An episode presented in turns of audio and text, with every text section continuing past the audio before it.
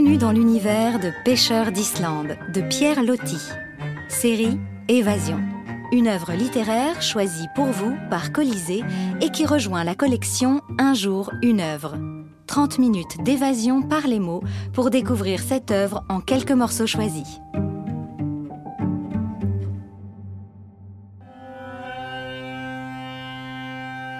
Pierre Loti, pseudonyme de Julien Viau, est né en 1850. Écrivain voyageur, ses œuvres se sont nourries de nombreux pays que les 20 années qu'il aura passées en mer en tant qu'officier de marine l'auront amené à découvrir. Parmi celles-ci, citons Mon frère Yves ou Ramucho. Le plus célèbre de ses romans est sans doute Pêcheur d'Islande, qu'il publie à l'âge de 36 ans. Ce texte nous fait découvrir la rude vie de ces marins bretons qui au XIXe siècle partaient de longs mois mener en Islande des campagnes de pêche éprouvantes, et celles de ces femmes dignes et courageuses qui s'épuisent à les attendre. Leurs couples connaissent souvent des fins dramatiques, car la mer est cruelle. De l'histoire d'amour entre Gaud Mevel, une Bretonne exilée à Paris, et Jan Gaos, un de ces fiers Islandais qu'elle rencontre à l'occasion de son retour en terre bretonne, nous ne vous offrons que les plus beaux moments.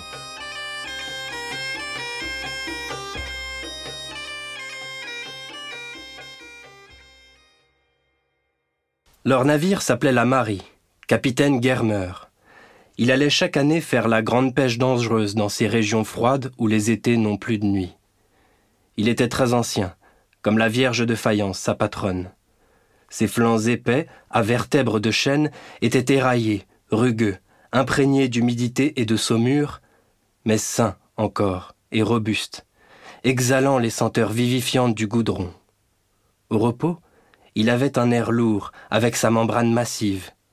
Mais quand les grandes brises d'ouest soufflaient, il retrouvait sa vigueur légère, comme les mouettes que le vent réveille. Alors il avait sa façon à lui de s'élever à la lame et de rebondir plus lestement que bien des jeunes, taillés avec les finesses modernes. Quant à eux, les six hommes et le mousse, ils étaient des Islandais, une race vaillante de marins qui est répandue surtout au pays de Paimpol et de Tréguier et qui s'est vouée de père en fils à cette pêche-là. Il n'avait presque jamais vu l'été de France. À la fin de chaque hiver, il recevait avec les autres pêcheurs dans le port de Paimpol la bénédiction des départs. Pour ce jour de fête, un reposoir, toujours le même, était construit sur le quai. Il imitait une grotte en rocher, et au milieu, parmi des trophées d'encre, d'avirons et de filets, trônait douce et impassible la Vierge, patronne des marins, sortie pour eux de son église, regardant toujours de génération en génération, avec les mêmes yeux sans vie, les heureux pour qui la saison allait être bonne, et les autres, ceux qui ne devaient pas revenir. Le Saint-Sacrement, suivi d'une procession lente de femmes et de mères, de fiancés et de sœurs, faisait le tour du port, où tous les navires islandais, qui s'étaient pavoisés, saluaient du pavillon au passage.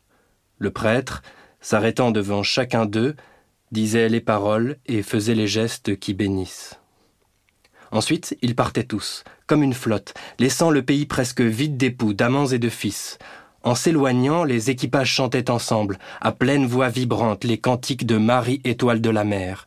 Et chaque année, c'était le même cérémonial de départ, les mêmes adieux. Après, recommençait la vie du large, l'isolement à trois ou quatre compagnons rudes sur des planches mouvantes au milieu des eaux froides de la mer hyperborée. Jusqu'ici, on était revenu. La Vierge étoile de la mer avait protégé ce navire qui portait son nom. La fin d'août était l'époque de ses retours. Mais la Marie suivait l'usage de beaucoup d'Islandais, qui est de toucher seulement à Paimpol, et puis de descendre dans le golfe de Gascogne, où l'on vend bien sa pêche, et dans les îles de sable à marais salants, où l'on achète le sel pour la campagne prochaine. Dans ces ports du Midi, que le soleil chauffe encore, se répandent pour quelques jours les équipages robustes, avides de plaisir, grisés par ce lambeau d'été, par cet air plus tiède, par la terre et par les femmes. Et puis, avec les premières brumes de l'automne, on rentre au foyer, à Paimpol, ou dans les chaumières éparses du pays de Guélo, s'occuper pour un temps de famille et d'amour, de mariage et de naissance Presque toujours, on trouve là des petits nouveau-nés conçus l'hiver d'avant et qui attendent des parrains pour recevoir le sacrement du baptême. Il faut beaucoup d'enfants à ces races de pêcheurs que l'Islande dévore.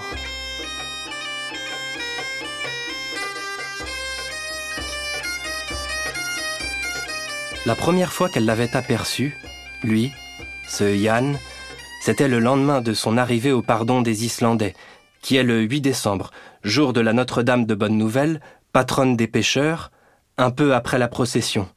Les rues, sombres encore, tendues de draps blancs sur lesquels étaient piqués du lierre et du hou, des feuillages et des fleurs d'hiver. À ce pardon, la joie était lourde et un peu sauvage sous un ciel triste. Joie sans gaieté, qui était faite surtout d'insouciance et de défi, de vigueur physique et d'alcool, sur laquelle pesait, moins déguisée qu'ailleurs, l'universelle menace de mourir. Grand bruit dans Paimpol, son de cloches et chants de prêtres, chansons rudes et monotones dans les cabarets, vieux airs à bercer les matelots, vieilles complaintes venues de la mer, venues je ne sais d'où, de la profonde nuit des temps. Groupe de marins se donnant le bras, zigzagant dans les rues, par habitude de rouler et par commencement d'ivresse, jetant aux femmes des regards plus vifs après les longues continences du large. Groupe de filles en coiffe blanche de nonins, aux belles poitrines serrées et frémissantes, aux beaux yeux remplis des désirs de tout un été vieilles maisons de granit enfermant ce grouillement de monde, vieux toits racontant leur lutte de plusieurs siècles contre les vents d'ouest, contre les embruns, les pluies, contre tout ce que lance la mer, racontant aussi des histoires chaudes qu'ils ont abritées, des aventures anciennes d'audace et d'amour. Et un sentiment religieux, une impression de passé, planant sur tout cela avec un respect du culte antique, des symboles qui protègent, de la Vierge blanche et immaculée. À côté des cabarets, l'église au perron semée de feuillage, toute ouverte en grande baie sombre, avec son odeur d'encens, avec ses cierges dans son obscurité, et ses ex-votos de marins partout accrochés à la sainte voûte. À côté des filles amoureuses, les fiancés de matelots disparus, les veuves de naufragés sortant des chapelles des morts, avec leurs longs châles de deuil et leurs petites coiffes lisses les yeux à terre, silencieuse, passant au milieu de ce bruit de vie comme un avertissement noir. Et là, tout près, la mer toujours. La grande nourrice et la grande dévorante de ces générations vigoureuses, s'agitant elle aussi, faisant son bruit, prenant sa part de la fête. Toutes ces choses ensemble, Gaude recevait l'impression confuse, excitée et rieuse, avec le cœur serré dans le fond, elle sentait une espèce d'angoisse la prendre à l'idée que ce pays maintenant était redevenu le sien pour toujours. Sur la place, où il y avait des jeux et des saltimbanques, elle se promenait avec ses amis qui lui nommaient de droite et de gauche les jeunes hommes de Paimpol et de Ploubazlanec. Devant des chanteurs de complaintes, un groupe de ces Islandais était arrêté, tournant le dos. Et d'abord, Frappée par l'un d'eux qui avait une taille de géant et des épaules presque trop larges, elle avait simplement dit, même avec une nuance de moquerie, En voilà un qui est grand. Il y avait à peu près ceci de sous-entendu dans sa phrase. Pour celle qui l'épousera, quel encombrement dans son ménage, un mari de cette carrure. Lui s'était retourné comme s'il eût entendu, et de la tête aux pieds, il l'avait enveloppé d'un regard rapide qui semblait dire quelle est celle-ci qui porte la coiffe de Paimpol et qui est si élégante et que je n'ai jamais vue? Et puis, ses yeux s'étaient abaissés vite, par politesse, et il avait de nouveau paru très occupé des chanteurs, ne laissant plus voir de sa tête que les cheveux noirs, qui étaient assez longs et très bouclés derrière, sur le cou. Ayant demandé sans gêne le nom d'une quantité d'autres, elle n'avait pas osé pour celui-là. Ce beau profil à peine aperçu, ce regard superbe et un peu farouche, ses prunelles brunes légèrement fauves courant très vite sur l'opale bleuâtre de ses yeux, tout cela l'avait impressionné et intimidé aussi.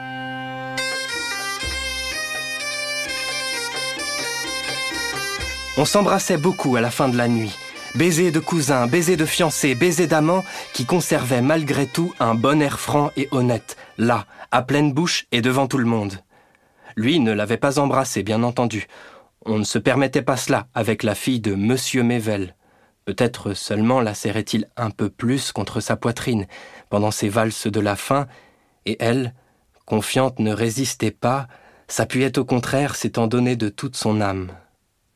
Dans ce vertige subit, profond, délicieux qui l'entraînait tout entière vers lui, ses sens de vingt ans étaient bien pour quelque chose, mais c'était son cœur qui avait commencé le mouvement. Avez-vous vu cette effrontée comme elle le regarde? disaient deux ou trois belles filles aux yeux chastement baissés sous des cils blonds ou noirs, et qui avaient parmi les danseurs un amant pour le moins ou bien deux. En effet, elle le regardait beaucoup, mais elle avait cette excuse, c'est qu'il était le premier, l'unique des jeunes hommes à qui elle eût jamais fait attention dans sa vie. En se quittant le matin, quand tout le monde était parti à la débandade, au petit jour glacé, il s'était dit adieu d'une façon à part, comme deux promis qui vont se retrouver le lendemain. Et alors, pour rentrer, elle avait traversé cette même place avec son père, nullement fatiguée, se sentant alerte et joyeuse, ravie de respirer, aimant cette brume gelée du dehors et cette aube triste, trouvant tout exquis et tout suave. La nuit de mai était tombée depuis longtemps. Les fenêtres s'étaient toutes peu à peu fermées, avec ce petit grincement de leurs ferrures. Gaude restait toujours là, laissant la sienne ouverte. Les rares derniers passants, qui distinguaient dans le noir la forme blanche de sa coiffe, devaient dire Voilà une fille qui, pour sûr, rêve à son galant. Et c'était vrai qu'elle y rêvait. Avec une envie de pleurer, par exemple, ses petites dents blanches mordaient ses lèvres, défaisaient constamment ce pli qui soulignait en bas le contour de sa bouche fraîche. Et ses yeux restaient fixes dans l'obscurité, ne regardant rien des choses réelles. Mais après ce bal, pourquoi n'était-il pas revenu? Quel changement en lui? Rencontré par hasard, il avait l'air de la fuir, en détournant ses yeux dont les mouvements étaient toujours si rapides.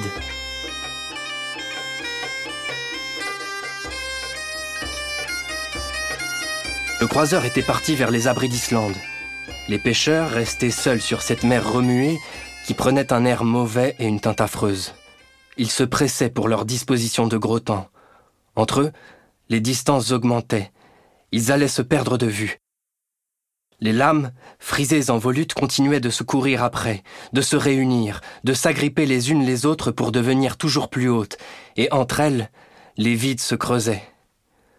En quelques heures, tout était labouré, bouleversé dans cette région la veille si calme, et au lieu du silence d'avant, on était assourdi de bruit.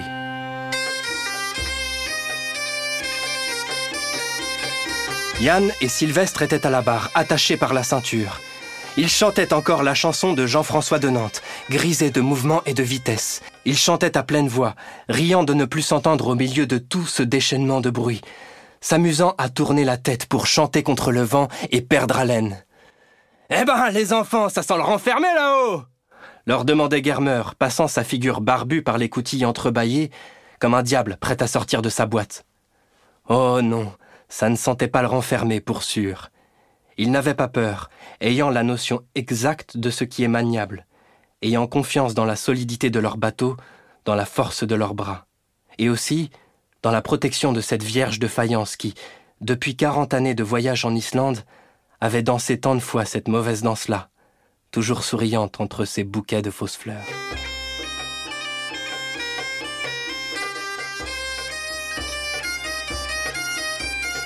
À travers leurs lèvres devenues blanches, le refrain de la vieille chanson passait encore, mais comme une chose aphone reprise de temps à autre inconsciemment.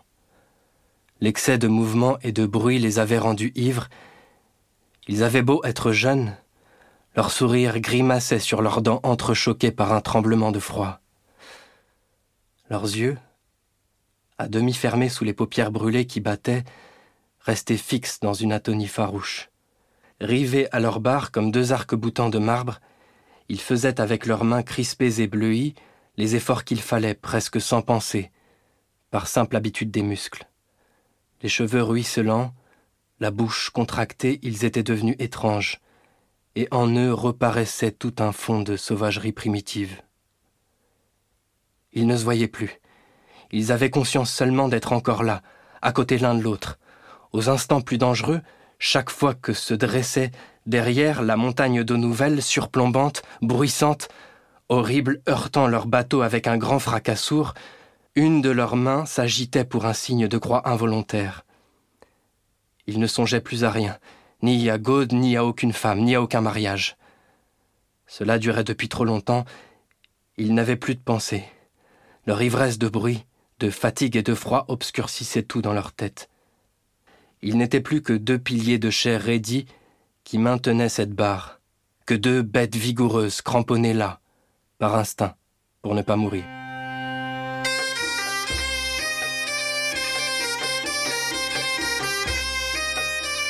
C'était en Bretagne, après la mi-septembre, par une journée déjà fraîche. Gaude cheminait toute seule sur la lande de Ploubaz-Lanec dans la direction de Port-Even. Depuis près d'un mois, les navires islandais étaient rentrés, moins deux qui avaient disparu dans ce coup de vent de juin. Mais la Marie ayant tenu bon, Yann et tous ceux du bord étaient au pays, tranquillement. Gaude se sentait très troublée à l'idée qu'elle se rendait chez ce Yann. Une seule fois, elle l'avait vu depuis le retour d'Islande. C'était quand on était allés tous ensemble conduire le pauvre petit Sylvestre à son départ pour le service. On l'avait accompagné jusqu'à la diligence, lui pleurant un peu, sa vieille grand-mère pleurant beaucoup, et ils étaient partis pour rejoindre le quartier de Brest.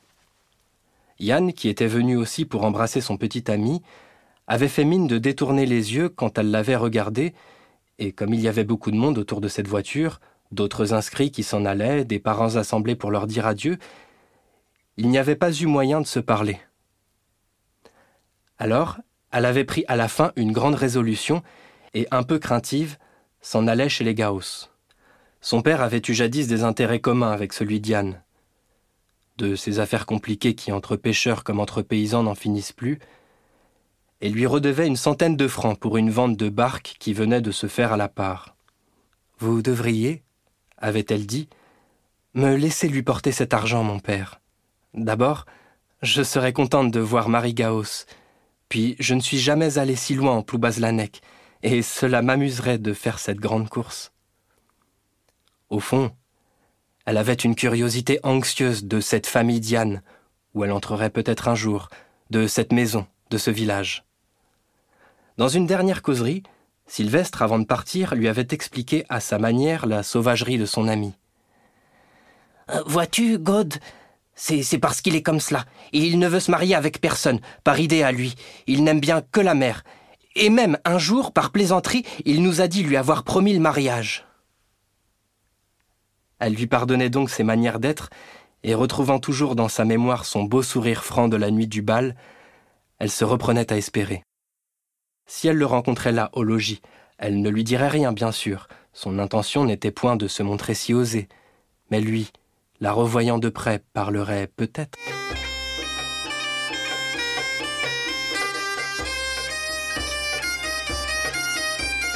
En bas, la porte s'ouvrit.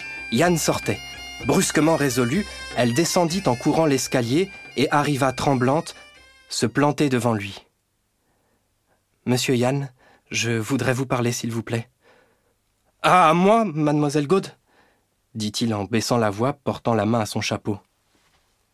Il la regardait d'un air sauvage, avec ses yeux vifs, la tête rejetée en arrière, l'expression dure, ayant même l'air de se demander si seulement il s'arrêterait. Un pied en avant, prêt à fuir, il plaquait ses larges épaules à la muraille, comme pour être moins près d'elle, dans ce couloir étroit où il se voyait pris. Glacée, alors, elle ne retrouvait plus rien de ce qu'elle avait préparé pour lui dire, et elle n'avait pas prévu qu'il pourrait lui faire cet affront-là, de passer sans l'avoir écouté. Est-ce que notre maison vous fait peur, monsieur Yann? demanda-t-elle d'un ton sec et bizarre qui n'était pas celui qu'elle voulait avoir. Lui détournait les yeux, regardant dehors. Ses joues étaient devenues très rouges, une montée de sang lui brûlait le visage, et ses narines mobiles se dilataient à chaque respiration suivant les mouvements de sa poitrine, comme celle des taureaux. Elle essaya de continuer. Le soir du bal où nous étions ensemble, vous m'aviez dit au revoir comme on ne le dit pas à une indifférente. Monsieur Yann, vous êtes sans mémoire, donc Que vous ai-je fait? Le mauvais vent d'ouest qui s'engouffrait là, venant de la rue, agitait les cheveux d'Yann, les ailes de la coiffe de Gaude, et derrière eux fit furieusement battre une porte. On était mal dans ce corridor pour parler de choses graves. Après ces premières phrases étranglées dans sa gorge, Gaude restait muette, sentant tourner sa tête, n'ayant plus d'idée. Il s'était avancé vers la porte de la rue, lui fuyant toujours. Dehors, il ventait avec un grand bruit et le ciel était noir. Par cette porte ouverte, un éclairage livide et triste tombait en plein sur leurs figures. Et une voisine d'en face les regardait. Qu'est-ce qu'ils pouvaient bien se dire, ces deux-là, dans ce corridor avec des airs si troublés? Qu'est-ce qui se passait donc chez les Mével? Non, mademoiselle Gaude, répondit-il à la fin en se dégageant avec une aisance de fauve. Déjà, j'en ai entendu dans le pays qui parlait sur nous. Non, mademoiselle Gaude, vous êtes riche, nous ne sommes pas des gens de la même classe. Je ne suis pas un garçon à venir chez vous, moi. Et il s'en alla. Ainsi, tout était fini. Fini à jamais. Et elle n'avait même rien dit de ce qu'elle voulait dire dans cette entrevue qui n'avait réussi qu'à la faire passer à ses yeux pour une effrontée. Quel garçon était-il donc, ce Yann? Avec son dédain des filles, son dédain de l'argent, son dédain de tout.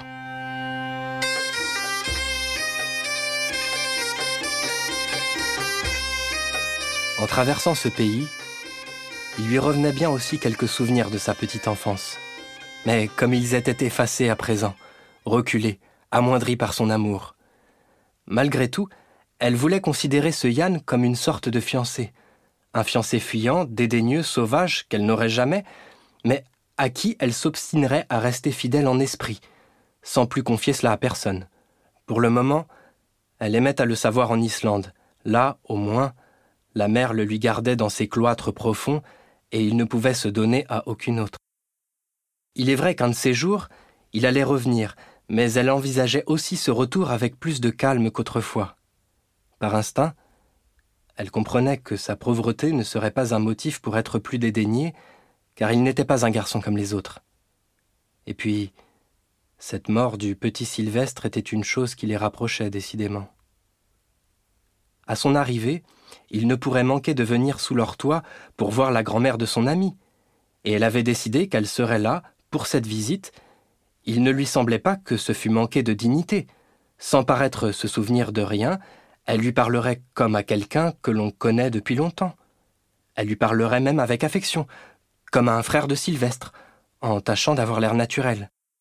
Et qui sait, il ne serait peut-être pas impossible de prendre auprès de lui une place de sœur, à présent qu'elle allait être si seule au monde, de se reposer sur son amitié, de la lui demander comme un soutien, en s'expliquant assez pour qu'il ne crût plus à aucune arrière-pensée de mariage. Elle le jugeait sauvage seulement, entêté dans ses idées d'indépendance, mais doux, franc, et capable de bien comprendre les choses bonnes qui viennent tout droit du cœur. Qu'allait-il éprouver en la retrouvant là, pauvre dans cette chaumière presque en ruine? Bien pauvre. Oh oui, car la grand-mère Mohan, n'étant plus assez forte pour aller en journée aux lessives, n'avait plus rien que sa pension de veuve. Il est vrai, elle mangeait bien peu maintenant, et toutes deux pouvaient encore s'arranger pour vivre sans demander rien à personne. La nuit était toujours tombée quand elle arrivait au logis. Avant d'entrer, il fallait descendre un peu sur des rochers usés. La chaumière se trouvant en contrebas de ce chemin de Ploubazlanec, dans la partie de terrain qui s'incline vers la grève.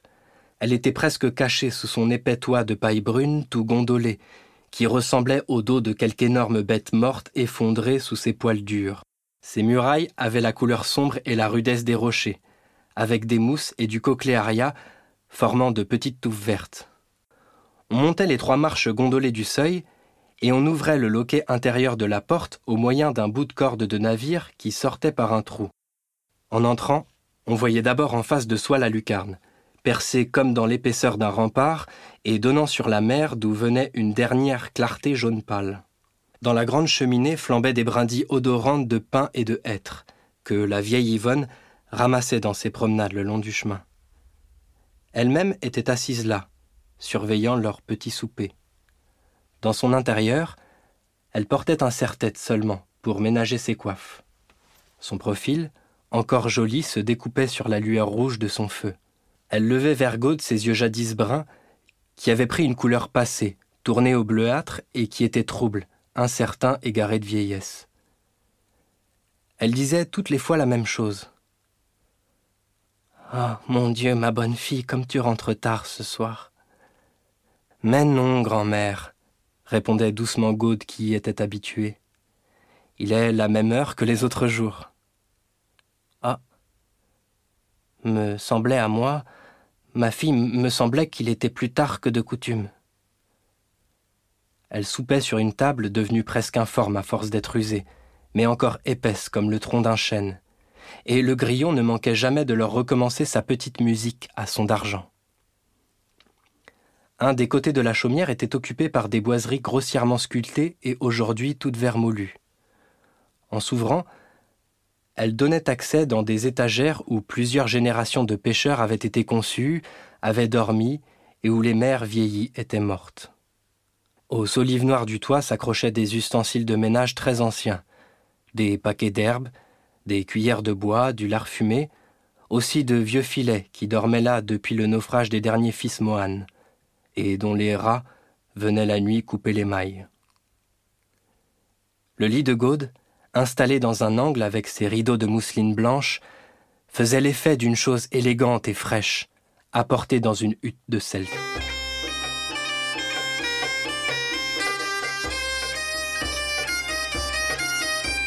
Il était chez elle pour la première fois de sa vie.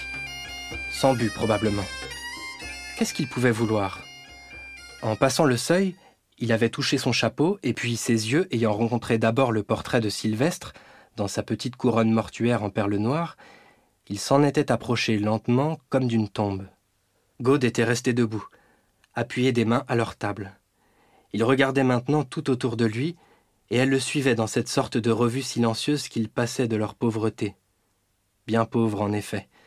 Malgré son air rangé et honnête, le logis de ces deux abandonnés qui s'étaient réunis. Peut-être au moins éprouverait-il pour elle un peu de bonne pitié, en la voyant redescendue à cette même misère, à ce granit fruste. Il n'y avait plus de la richesse passée que le lit blanc, le beau lit blanc de demoiselle, et involontairement les yeux de Yann revenaient là. Il ne disait rien.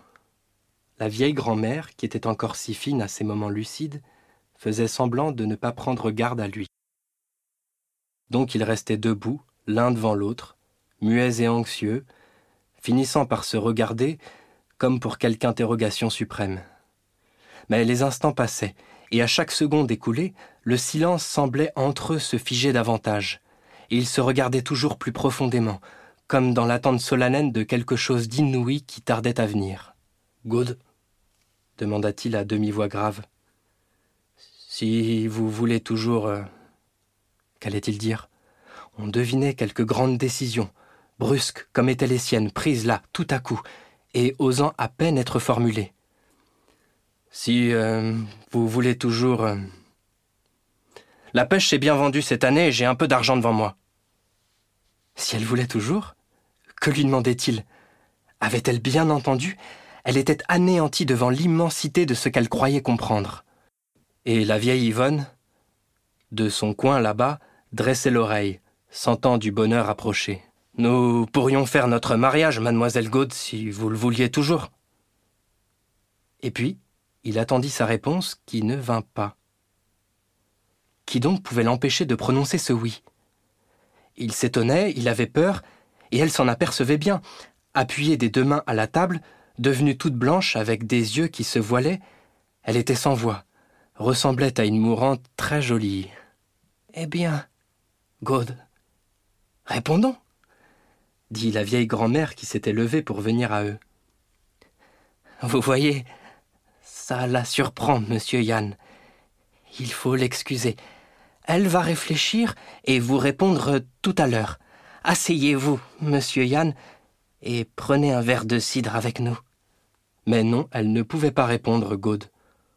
Aucun mot ne lui venait plus dans son extase. C'était donc vrai qu'il était bon, qu'il avait du cœur. Elle le retrouvait là, son vrai Yann, tel qu'elle n'avait jamais cessé de le voir en elle-même, malgré sa dureté, malgré son refus sauvage, malgré tout. Il l'avait dédaigné longtemps, il l'acceptait aujourd'hui et aujourd'hui qu'elle était pauvre. C'était son idée à lui sans doute. Il avait eu quelques motifs qu'elle saurait plus tard. En ce moment, Elle ne songeait pas du tout à lui en demander compte, non plus qu'à lui reprocher son chagrin de deux années. Tout cela, d'ailleurs, était si oublié. Tout cela venait d'être emporté si loin en une seconde par le tourbillon délicieux qui passait sur sa vie. Toujours muette, elle lui disait son adoration rien qu'avec ses yeux, tout noyés, qui le regardaient à une extrême profondeur, tandis qu'une grosse pluie de larmes commençait à descendre le long de ses joues. Allons, Dieu vous bénisse, mes enfants, dit la grand-mère Mohan. Et moi, je lui dois un grand merci, car je suis encore contente d'être devenue si vieille pour avoir vu ça avant de mourir. Ils restaient toujours là l'un devant l'autre, se tenant les mains et ne trouvant pas de mots pour se parler, ne connaissant aucune parole qui fût assez douce, aucune phrase ayant le sens qu'il fallait, aucune qui leur semblât digne de rompre leur délicieux silence. Embrassez-vous au moins, mes enfants, mais c'est qu'ils ne disent rien. Ah mon Dieu, les drôles de petits enfants que j'ai là, par exemple. Allons, God, dis-lui donc quelque chose, ma fille.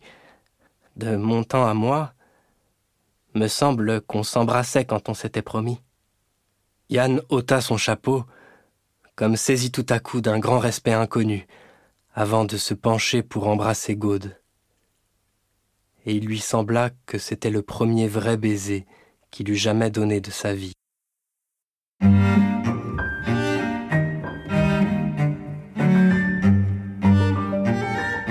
Colisée a été heureux de vous offrir cet instant de divertissement.